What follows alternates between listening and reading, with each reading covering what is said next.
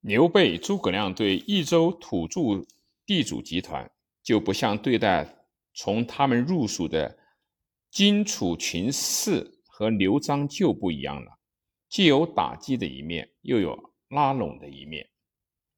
刘备、诸葛亮吸收了大部分益州土著地主到蜀汉政权里来，同时发现了其中有不稳妥的人物，就毫不留情地予以打击。比如广汉的。庞样是益州土著地主集团中比较有才气的一个人物。刘备入蜀之初，他也立了一些功劳。后来派他做江阳的太守，他不愿意去外放，却去去游说马超：“卿为其外，我为其内，天下不足定也。”马超把他的话报给报告上去了。诸葛亮也屡次在刘备前进言：“样心。”大智广难以保安，结果就把彭样杀了。刘备入蜀之初，蜀郡的张玉因无礼于刘备，蜀汉政权刚建立，刘裕又造谣说刘备取得益州之后九年又当失掉，刘备也想把他杀掉。诸葛亮问刘备应该加他哪一种罪名，刘备干脆的回答道。方南生门，不得不主，就把他送到市上斩首。有人对诸葛亮说：“你们到四川来，你们是客人呐，四川人是主人，客人应该对主人宽容一些吧？”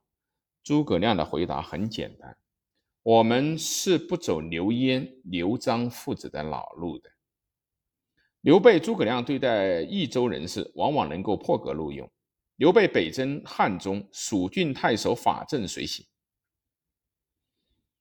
诸葛亮镇守成都，问蜀郡从事建委的杨洪发兵增援前方，这样做对不对？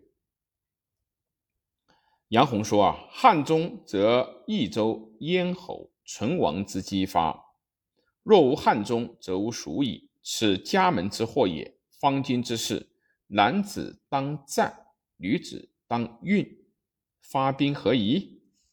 诸葛亮认为啊，杨洪很有实践，破格叫他代理蜀郡太守。不久，法正签尚书令，杨洪就正式接任蜀郡太守。蜀郡门下苏佐和子很有才干，杨洪把他推荐给了诸葛亮。几年后，诸葛亮就破格任命何子为广汉太守。诸葛亮能够这样破格的录用人才，是以稀土贤服诸葛亮能尽识人之器用也。可见刘备、诸葛亮尽管打击了一小部分不向蜀汉政权靠拢的益州土著地主，大部分的益州土著地主如肯为蜀汉政权服务，诸葛亮还是竭力的在争取破格录用。益州人士在诸葛亮执政时对诸葛亮能够心悦诚服，其原因就在于此。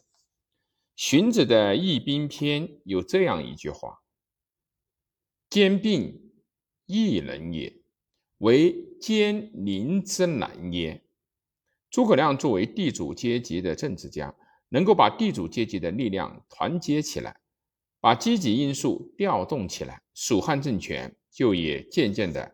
巩固了下来。